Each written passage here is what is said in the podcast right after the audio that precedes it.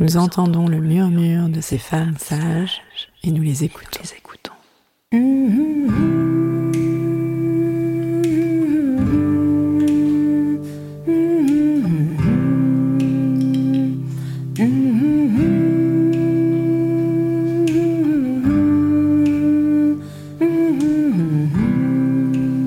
Elles sont gynécologues, sages-femmes, ostéopathes, psychologues, historiennes, toutes œuvrent à leur façon en faveur d'une prise en charge globale de la santé des femmes. Ce sont des femmes sages, car de par leurs expériences, leurs histoires de vie, elles ont quelque chose à transmettre. Elles ouvrent notre champ des possibles, à nous, femmes, patientes, thérapeutes. Elles montrent le chemin vers une autre réalité. Elles prouvent par leur pratique quotidienne qu'une autre santé est possible.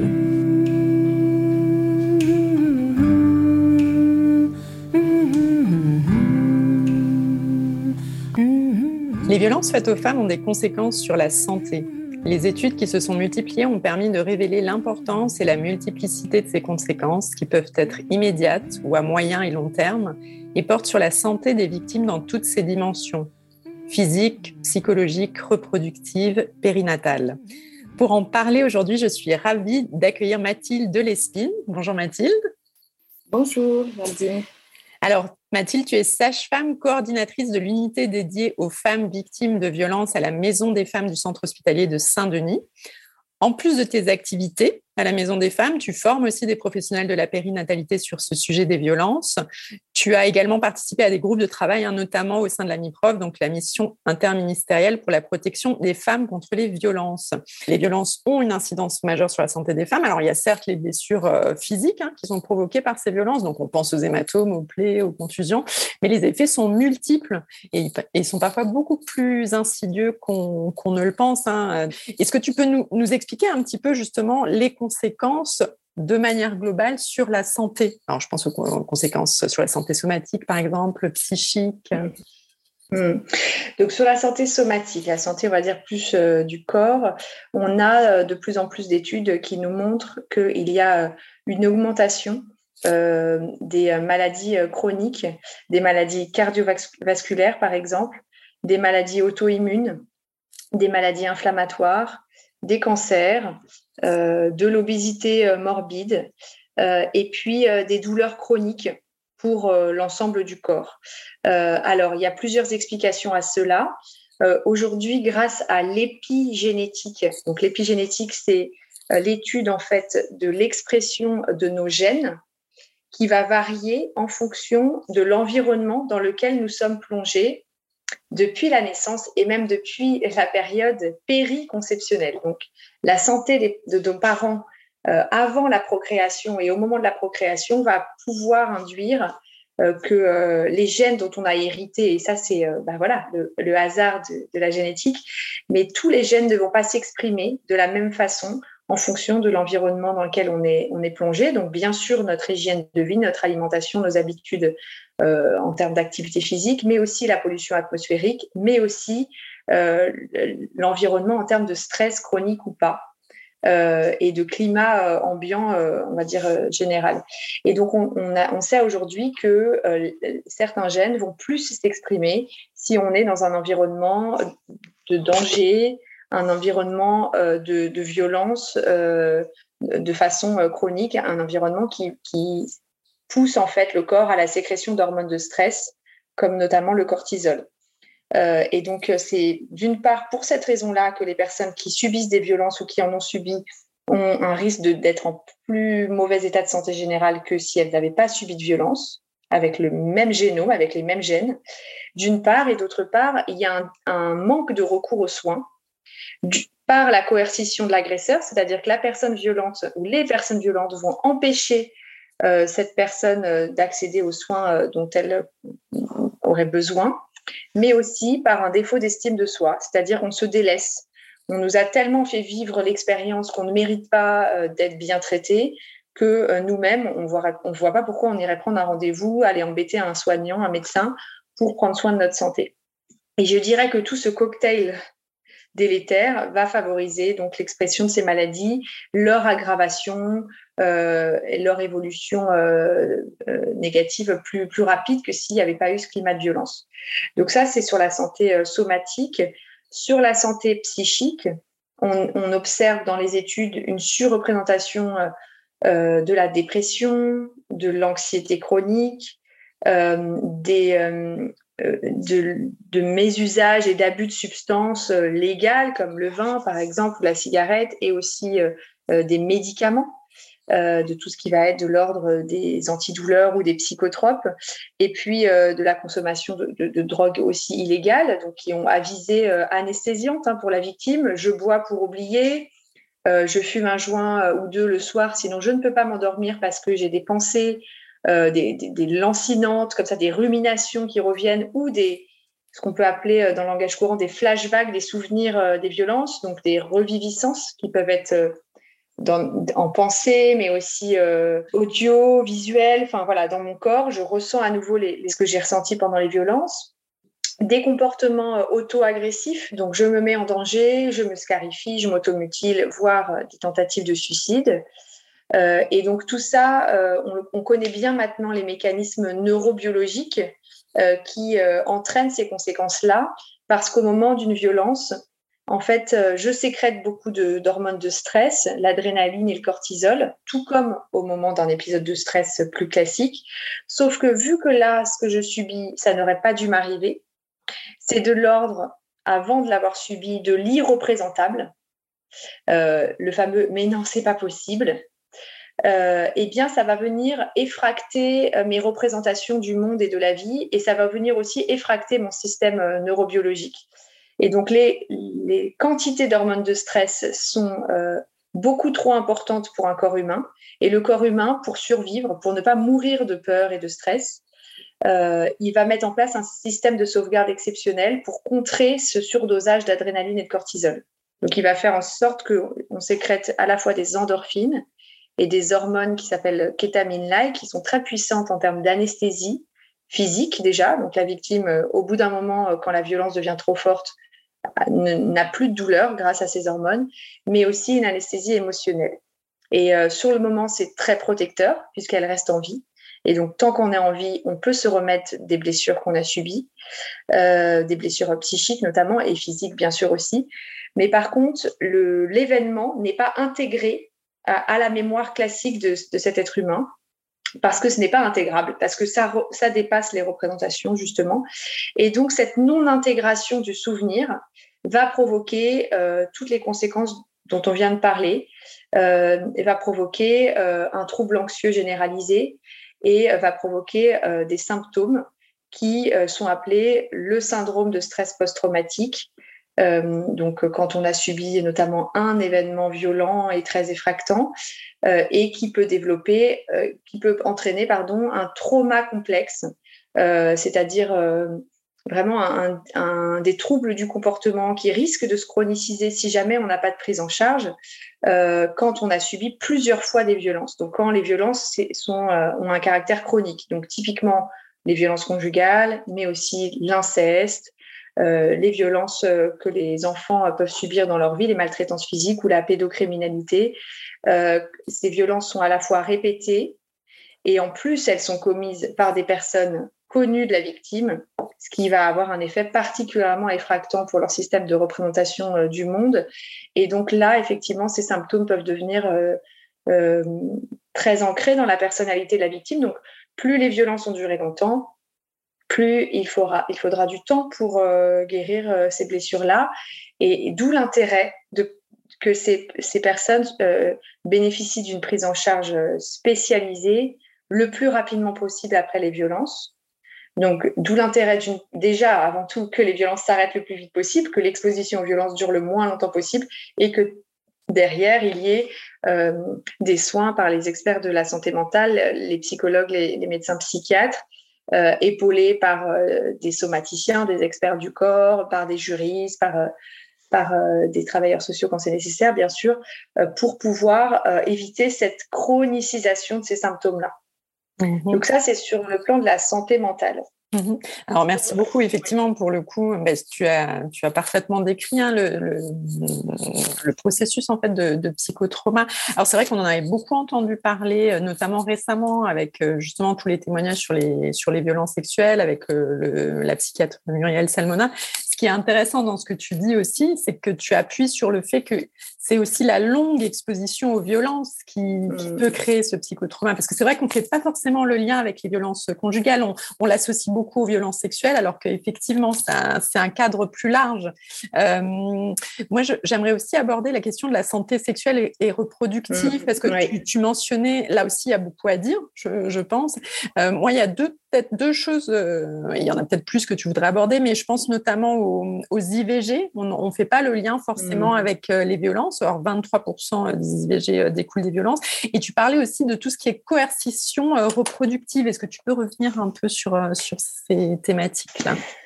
Par rapport à la santé sexuelle, la coercition reproductive, ce sont les femmes québécoises et, canadiennes hein, qui l'ont conceptualisé, si je ne me trompe pas. Et donc, ça réfère à des comportements de contrôle ou de force commis dans le but d'interférer ou d'orienter la trajectoire contraceptive et reproductive de l'autre partenaire. Donc c'est très intéressant et ça parle à beaucoup de femmes dans ce qu'elles ont pu subir dans leur intimité, dans leur sexualité, dans leur relation de couple. Euh, et donc ce qu'on voit nous euh, comme conséquence, c'est que les femmes ne sont pas libres de la sexualité dont elles vont à, enfin qu'elles vont subir du coup, euh, il y a une forme de pression, euh, il y a euh, des contraintes, que ce soit dans la fréquence des rapports sexuels, dans les pratiques qu'elles vont vivre, et aussi effectivement par rapport à leur santé sexuelle plus généralement, donc les méthodes contraceptives qu'elles vont pouvoir utiliser ou pas, et derrière le choix de garder ou pas les grossesses. Donc effectivement, il y a plusieurs études qui ont montré qu'environ un quart euh, des IVG, il y avait de la violence qui était à l'origine de la décision d'IVG, soit parce que euh, la grossesse était, euh, comme on dit, inopinée, donc pas, non désirée, soit parce que cette grossesse, elle arrive dans un climat délétère, un climat de violence ou de, ou en tout cas, voilà, d'insécurité pour la femme, soit que cette IVG soit imposée par le partenaire. Ça, en fait, toutes les situations arrivent. Hein. Il y a des femmes qui voudraient avorter, qui en, qui en, sont empêchées. Il y a des femmes qui ne voudraient pas avorter et qui euh, le vivent de façon contrainte par leur famille ou par euh, leur partenaire.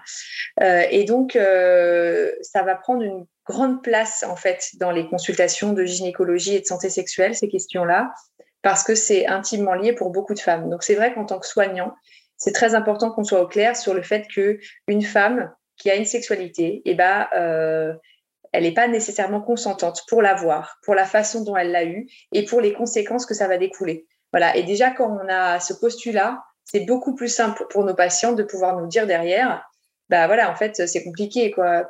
Non, je ne suis pas nécessairement heureuse d'être enceinte. Euh, oui, euh, j'ai de l'ambivalence par rapport à cette grossesse. De toute façon, la grossesse et l'ambivalence, c'est un peu les deux meilleures copines. Euh, sauf que l'ambivalence qui est normale chez tout être humain, c'est-à-dire le fait d'être un peu euh, entre deux choix, ne pas savoir quoi choisir, quand on est victime de violence, ça devient un symptôme post-traumatique. Hein. Euh, donc on est à la fois très effrayé par l'agresseur et à la fois on a de l'empathie pour lui parce qu'on aimerait le sauver de ses démons, par exemple. on est à la fois très en colère, mais en même temps on a la sensation d'être attaché à lui, etc. Enfin voilà, la violence va mettre le brouillard dans la pensée de la victime va altérer euh, son autonomie intellectuelle, ses capacités décisionnelles, et donc elle ne sait plus trop euh, quoi penser, à quel sein se vouer, etc. Mm-hmm. et donc, en, santé sexuelle, ce qu'on voit dans les études, ça se traduit comme ça augmentation euh, des douleurs gynécologiques et, euh, pelviennes euh, et vulvaires aussi chroniques, augmentation des infections sexuelles transmissibles, augmentation des, des, infections gynécologiques en général, donc des femmes qui ont plus de saignements, que ce soit pendant leur grossesse ou même en dehors de leur grossesse. Plus de, de, troubles au niveau des règles, donc ce qu'on appelle des, des dysménorrhées, euh, plus de troubles de la sexualité, des troubles du désir, des troubles du plaisir, des douleurs pendant, pendant les rapports sexuels, ce qu'on appelle les dyspareunies. Et au niveau euh, de la santé euh, obstétricale, c'est des grossesses qui se passent moins bien. Mhm. Donc, toutes les études retrouvent en règle générale plus d'accouchements prématurés quand il y a une exposition aux violences. Mais avant que la grossesse aboutisse à un accouchement prématuré, plus de fausses couches aussi. Et puis des bébés qui vont naître avec des poids plus petits que ce qu'on aurait attendu par rapport au terme où ils sont. Donc soit des poids, soit des tailles plus petites. et donc ça, on sait que ça peut impacter derrière la santé. Aujourd'hui, en France, la prématurité, c'est la première cause de handicap derrière. Et donc, on sait que euh, les violences augmentent le risque d'accouchement prématuré. Donc, vous voyez, l'enjeu, il est énorme. Euh, de faire de la prévention, de, s'inquiéter, de s'interroger sur le climat euh, conjugal d'un couple au début d'une grossesse et ce, le plus tôt possible pendant la grossesse, mais aussi de s'inquiéter, de s'interroger là-dessus pour toute personne qui vient consulter, en fait, un médecin, un soignant comment ça se passe en ce moment à la maison, est-ce que vous vous sentez en sécurité? Euh, avec euh, votre partenaire, est-ce que euh, bah la communication est fluide? Est-ce que vous avez déjà eu peur de votre partenaire? Voilà, ce sont des questions qui permettent assez vite à la femme de comprendre qu'on sait que ça peut exister, de vivre en insécurité, qu'on sait que ça existe les couples où on ne choisit pas la fréquence des rapports sexuels. Enfin voilà, et donc, elle va pouvoir se livrer si c'est le moment pour elle. Peut-être qu'elle va nous dire oui, oui, tout va bien, alors que c'est pas le cas. Euh, mais euh, c'est pas grave en fait. On n'est pas euh, enquêteur de police. On veut juste, donc on veut pas savoir toute la vérité, rien que la vérité. On veut juste qu'elle sache que si elle souhaite nous en parler, maintenant ou plus tard, c'est possible. Voilà. et donc, ça va vraiment permettre aussi de la prévention, ces comportements des soignants, parce que le pendant de tout ce qu'on vient d'expliquer, c'est les conséquences sur les enfants des femmes victimes de violences. D'une part, parce que quand on a été victime de violences dans notre vie, on sait que ça peut compliquer donc la grossesse, mais aussi l'accouchement. Hein. un accouchement, euh, c'est très intense. Euh, un accouchement, euh, ça sollicite une grossesse et un accouchement, ça sollicite énormément le corps d'une femme, mais aussi sa psyché. Donc, on va avoir une mise au travail de l'inconscient des femmes enceintes très puissante. Ça peut faire remonter des angoisses archaïques. Hein. C'est le phénomène de transparence psychique que nous expliquent les psychologues et les psychiatres. Donc, euh, ce qui est habituellement dans notre vie euh, en dehors d'une grossesse refoulée et qui s'exprime plutôt par des actes manqués, par des lapsus, euh, par des rêves ou des cauchemars, va être beaucoup plus accessible à la conscience d'une femme enceinte, notamment au cours du deuxième trimestre de grossesse. Euh, et donc, euh, c'est à la fois euh, remuant, dérangeant, voire ça met vraiment dans un mal-être, c'est ce qui remonte est très très difficile, mais c'est aussi super intelligent de la part du, corps humain parce que ça permet de travailler ces choses-là avant l'arrivée du bébé. Donc une fois j'ai une patiente qui m'a dit ah oui d'accord donc on fait un peu le ménage euh, et comme ça, quand le bébé arrive, je serai un peu plus disponible pour lui que si j'avais pas fait ce ménage-là. Je dis, bah voilà, euh, magnifique métaphore, c'est exactement ça. C'est un, peu résumé, bien sûr, et simpliste, mais ça permet de bien comprendre. Et, euh, donc, pendant l'accouchement, bah, voilà, c'est très, très, très intense. Hein. C'est pas le monde des bisounours. c'est pas nécessairement violent, par contre. Sauf quand on a subi des violences, notamment sexuelles, dans sa vie ce qui serait vécu de façon très intense, très sollicitant pour le corps et les émotions pour une femme, va être vécu de façon violente par une autre. Alors, si en plus les soignants sont euh, débordés ce jour-là parce qu'ils n'ont pas le temps de travailler euh, en prenant leur temps, en expliquant, etc. Ou alors que c'est des soignants qui sont violents, ce qui est à la marge hein, des soignants, mais ça existe, malheureusement, on le sait, et puis on, en voit des illustrations euh, régulièrement. Euh, là, ça va être encore, plus, encore plus grave pour cette femme, mais même avec des soignants qui auraient eu le temps, si ça existe encore un petit peu, et qui seraient bienveillants, certains vécus de naissance vont être vécus comme traumatisants pour certaines femmes parce qu'en fait, elles vont revivre une scène de violence. Elles vont plus être dans l'ici et le maintenant, elles vont être dans ce qu'elles ont subi. C'est pour ça que c'est super important qu'au plus tôt pendant une grossesse, on questionne les femmes sur leurs antécédents de violence et, euh, le, deuxième parent aussi, parce que lui aussi, il va être sollicité notamment sur le plan émotionnel, psychique, il va devenir parent. Et donc, euh, c'est important aussi d'accompagner cette parentalité en devenir pour le deuxième parent. Oui, et comme tu le disais plus tôt, le pendant, ce sont les conséquences des violences sur les enfants. Et donc, pour les enfants derrière, euh, on le sait aujourd'hui que d'être exposé à un climat de violence intrafamiliale, de violence conjugale, bah, c'est très violent pour eux. Avant, on se rassurait un peu en disant bon bah là il y a de la violence conjugale, la mère subit des violences, mais le, parent, le, parent violent ne touche pas un cheveu des enfants, donc c'est pas des enfants battus. et donc c'est toujours, bien sûr, c'est toujours mieux de pas être battu ou de pas être violé hein, quand on est enfant ou victime d'agression sexuelle, évidemment. Mais en fait, euh, quand on est un enfant, que un de nos deux parents attaque l'autre, que un de nos deux parents attaque donc une figure d'attachement primaire, et en plus c'est la deuxième figure d'attachement primaire qui attaque la première, enfin voilà, peu importe l'ordre, ça va euh, l'exposer euh, à une violence inouïe qui est comparable à une scène de guerre en fait. Donc ça c'est Karen Sadlier Hein, qui est docteur en psychologie et qui connaît parfaitement les imbrications entre violence conjugale et parentalité et développement psychomoteur de l'enfant, qui, euh, compare ce climat-là à des scènes de guerre. Et donc, dans les études, on voit 60 à 70 euh, de risque de troubles du développement psychomoteur et du trouble du comportement chez les enfants exposés aux violences intrafamiliales et conjugales, contrairement à une population infantile générale. Donc, le risque que cette personne devienne violente à l'âge adulte, il est présent, mais c'est pas le premier des risques. Le premier des risques, c'est tout de suite maintenant. C'est des enfants inquiets, des enfants parentifiés, des enfants qui ne peuvent pas rentrer dans le jeu parce qu'ils ont peur tout le temps, ils sont en, hypervigilance. Ils ont de toute façon les mêmes symptômes que leurs parents victimes. Hein. Ils ont euh, euh, des troubles anxieux, euh, donc je le disais, une hypervigilance, des difficultés à parler de leurs émotions, etc. Et puis, donc, ils n'arrivent pas à rentrer dans le jeu, donc ils vont avoir des retards dans les apprentissages.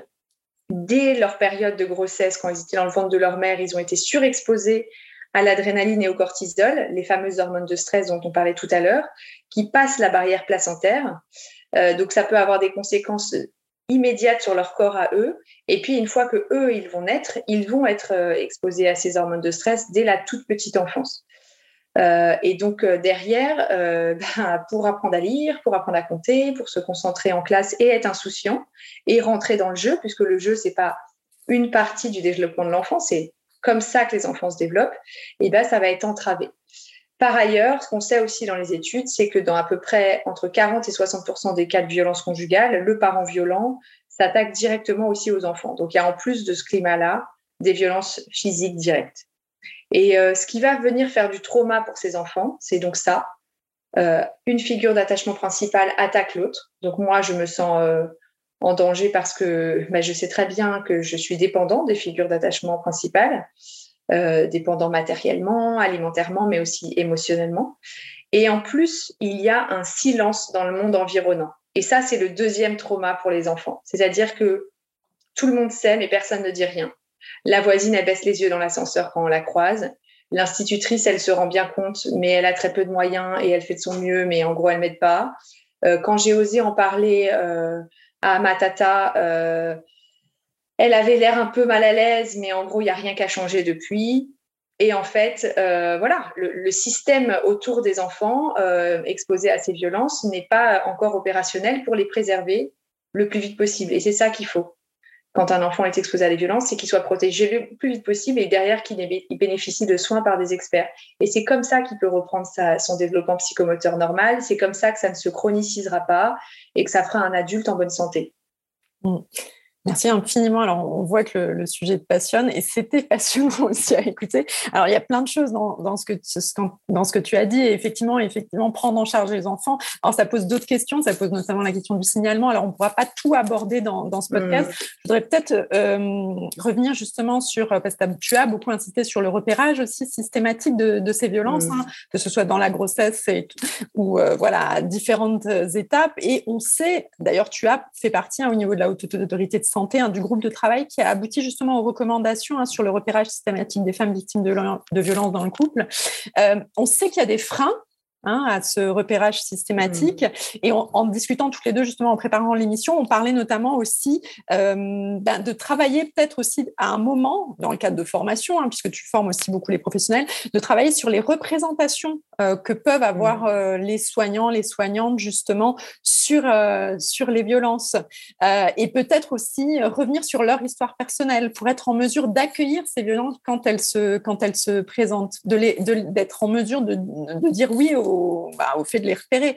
Et je mentionne mmh. juste parce que tu avais travaillé dans le cadre de la MIPROF, il y a une étude justement en 2014 hein, sur les sages-femmes qui était sortie et qui révélait que 20% des sages-femmes interrogées ont été victimes de violences au sein du couple, 21% de violences sexuelles. Donc euh, la, question du travail sur la posture, sur les croyances et aussi sur l'histoire, ça peut, ça peut quand même aider aussi dans, ce travail de, repérage.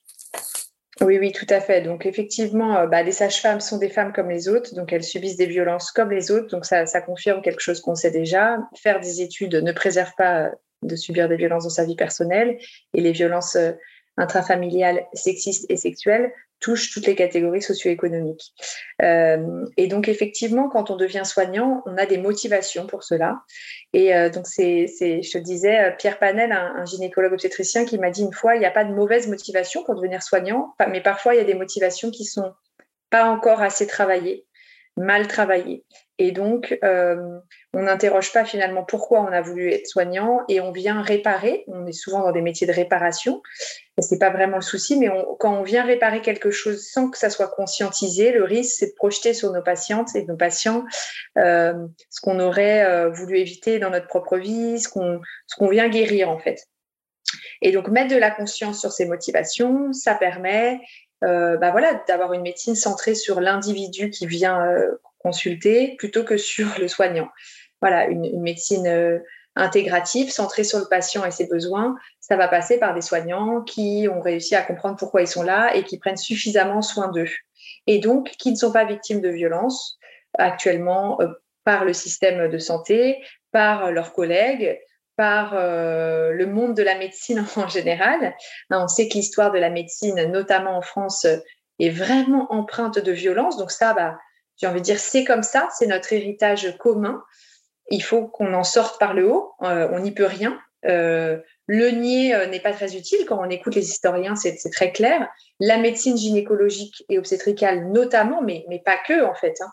Et donc, cette culture-là, dont on hérite quand on devient un soignant, elle est aussi importante que notre propre histoire personnelle pour pouvoir, voilà, encore une fois, mettre de la conscience là-dessus et, savoir pourquoi on en est là aujourd'hui, de travailler sur la bientraitance des professionnels de santé et leurs propres conditions de travail aussi, et être euh, intransigeant, intolérant à euh, cette euh, perpétuation bah, de la culture de la violence dans le monde médical, parce que quand on n'a pas été respecté dans notre vie intime, dans notre enfance ou dans notre vie de couple, c'est compliqué de poser des limites justes c'est plus compliqué à l'âge adulte de dire bah non, ça c'est pas normal et je ne l'accepte pas. Donc on va être plus facilement euh, corvéable euh, face à un système qui, euh, qui tire toujours un peu plus. Hein, qui pousse le bouchon toujours un peu plus loin. Et d'ailleurs, on voit, c'est très intéressant la dynamique sociologique de la profession de sage-femme, et on voit qu'aujourd'hui, la grève qui va avoir lieu donc euh, là, euh, elle n'est pas pareille que les autres. On sent qu'il se passe quelque chose de différent, comme si euh, les gouvernements successifs avaient poussé le bouchon trop loin et que là, en fait, euh, la profession et euh, les collègues, parce qu'on a beaucoup de soutien euh, par les gynécologues obstétriciens, les infirmières, enfin, le monde soignant en général, et c'est les pédiatres, les médecins anesthésistes, enfin, c'est vraiment très très important. on voit que, en fait, on se rend compte que ça ne rend service à personne d'accepter de travailler dans ces conditions et qu'on on peut faire un peu plus évidemment parce que comme tu l'as dit on est passionné et je pense que cette passion on la partage on est très nombreux à la partager dans les soignants mais qu'au bout d'un moment c'est délétère pour tout le monde et pour les patients et les patientes en premier pour les, couples les futurs parents leurs bébés euh, pour les femmes euh, enceintes ou pas enceintes, ça ne leur rend pas service d'accepter de travailler dans des conditions de sécurité et de qualité des soins si dégradées. On a pris sur nous beaucoup, euh, pour euh, l'amour de la profession, pour les patientes évidemment, et, euh, peut-être que ça, un petit peu trop, peut-être qu'on n'a pas réussi à poser nos limites suffisamment tôt, et que du coup, bah, en face, les personnes qui prennent les décisions politiques, elles se sont dit, bah, on peut y aller, puisqu'il n'y a pas de stop. Et là, on se rend compte que ça suffit. il est temps de mettre des limites. Et c'est intéressant comment une profession attend plus ou moins longtemps avant de mettre des limites. Et je pense, mais c'est une hypothèse, il faudrait demander aux experts, que le fait qu'on soit évidemment des femmes et que nous prenons en soin euh, des femmes en général, même s'il y, a le deuxième parent et la plupart du temps c'est des hommes, mais quand même, ce qui concerne notre cœur de métier, c'est la sexualité, le sexe, l'intimité, la santé euh, euh, sexuelle, gynécologique et obstétricale des femmes et de tout petits bébés, qu'ils ne peuvent pas aller en manif, ils ne peuvent pas faire porter leur voix, eux. Eh bien, ça, évidemment que ça joue. Enfin, on ne peut pas penser que c'est un hasard. Voilà. Et je pense, et je remercie les femmes qui ont pris la parole pour dénoncer ce qu'elles subissaient dans leur vie intime et dans, les salles d'accouchement, dans, les cabinets de consultation euh, euh, de gynécologie, parce que grâce à leur euh, révélation, à leur courage d'avoir témoigné de ce qu'elles ont subi et qui n'était pas normal, elles, nous ont mobilisés et elles nous ont permis aussi d'avoir ce réveil qui n'est pas magique, qui n'est pas d'hier. C'est encore une fois, c'est un cheminement, c'est un processus. On dit bien que si aujourd'hui quelqu'un est à l'ombre, c'est qu'il y a 20 ans, il y, en a, il y a une autre personne qui a, planté un arbre. Donc, si aujourd'hui on, a le luxe, entre guillemets, et c'est pas du luxe, mais on peut se permettre d'avoir ces revendications, c'est qu'il y a 20 ans, des personnes se sont bougées pour d'autres revendications plus essentielles, plus basiques, euh, et qu'aujourd'hui, euh, ce qui nous paraît euh, plus acceptable, c'est grâce à ces mobilisations antérieures. donc voilà, vraiment, les, les, femmes nous ont beaucoup aidées. Je les remercie parce que ce que j'ai ressenti moi en 2009 quand j'ai eu mon diplôme de sage-femme, c'est beaucoup de honte et de culpabilité parce que j'avais eu un haut niveau de formation vraiment, on nous avait appris quelle était euh, la qualité des soins euh, qu'on devait euh, donner aux patients et à leurs enfants. Et il y avait vraiment une dissonance quand je suis arrivée sur le terrain parce que ce n'était pas possible de la donner. par défaut de moyens, de temps. on était pressés comme des citrons tout le temps et donc on ne pouvait pas faire ce qu'on savait qu'il fallait faire.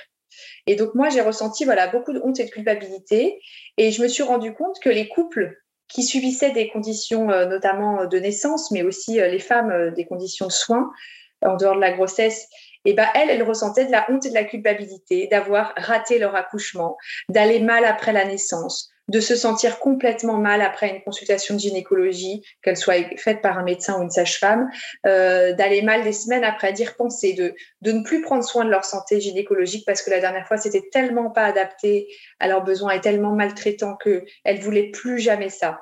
Et en fait, chacun a honte dans son coin, alors que c'est un problème éminemment politique et qu'il faut s'allier ensemble pour se sortir par le haut de euh, ce manque de moyens, de cette casse du service public et, de santé en général, et aussi de cette histoire de la médecine, euh, notamment gynécologique et obstétricale. Il faut s'allier ensemble pour s'en sortir par le haut et faire en sorte qu'on euh, arrête d'être tous maltraités dans notre coin, de se sentir honteux et coupable, soit d'être un soignant qui de fait devient maltraitant même quand on voudrait faire autrement, et soit d'être des, personnes qui avons été pas assez respectées dans nos besoins.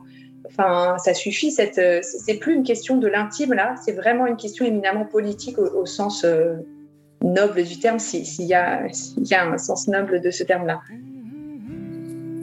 Merci infiniment, Mathilde, et tout notre soutien aux sages-femmes. Merci beaucoup. Les Femmes Sages est un podcast de Géraldine Grenet, réalisé par Mathieu Sisviller sur une musique originale de Noufissa Kabou et Emmanuel Simula.